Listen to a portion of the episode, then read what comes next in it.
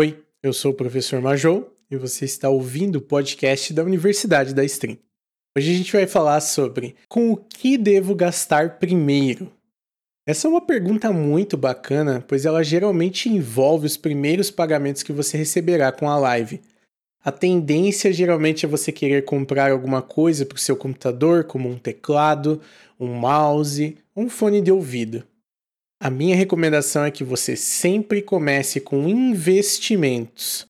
O que eu quero dizer é para considerar sempre comprar ou pagar por coisas que vão te trazer mais público ou renda. Geralmente, trocar o seu teclado não vai melhorar a qualidade da sua live.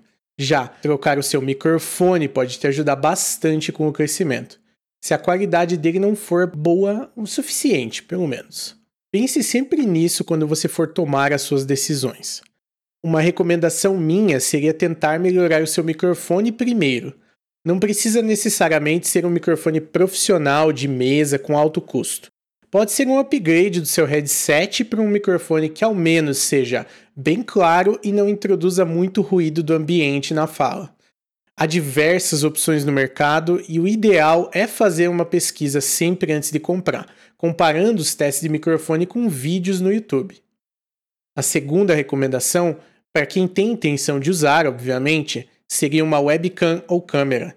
Novamente, o importante não é ter o melhor, mas ter uma webcam com uma boa qualidade pode te ajudar a introduzir reações e emoções que não são audíveis para o seu público. Depois da webcam, geralmente eu iria para iluminação, pois mesmo que você tenha como ser visto, em geral a iluminação padrão de qualquer ambiente não é suficiente para uma live. É possível transformar uma webcam mediana em uma qualidade muito boa só aumentando a quantidade de iluminação. Após isso, você pode focar em upgrades para o seu computador ou internet, preferencialmente coisas que vão deixar a sua live com mais estabilidade e beleza.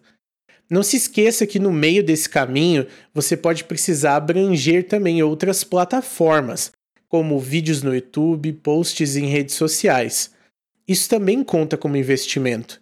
Talvez conseguir alguém para editar alguns vídeos para o seu canal ou preparar alguns padrões de post para você fazer nas suas redes sociais. Tudo isso é essencial para alguém que quer criar conteúdo com lives. Você precisa considerar esse investimento e correr atrás o quanto antes para finalmente trazer um conteúdo mais interessante e atrativo, o que vai fazer você alcançar mais público e, obviamente, receber mais por aquilo. Se você se interessou pelas ideias dos editores de vídeo e artistas, eu quero lembrar que dentro lá do nosso Discord você também pode encontrar alguns editores e artistas parceiros da Universidade da Stream que já estão acostumados a trabalhar com o pessoal de live e podem facilitar a sua vida nessa jornada. Confere lá. Por hoje é só, pessoal. Eu sou o professor Majou, da Universidade da Stream. Muito obrigado por ouvir esse podcast e eu vejo vocês tanto no Discord quanto nas lives.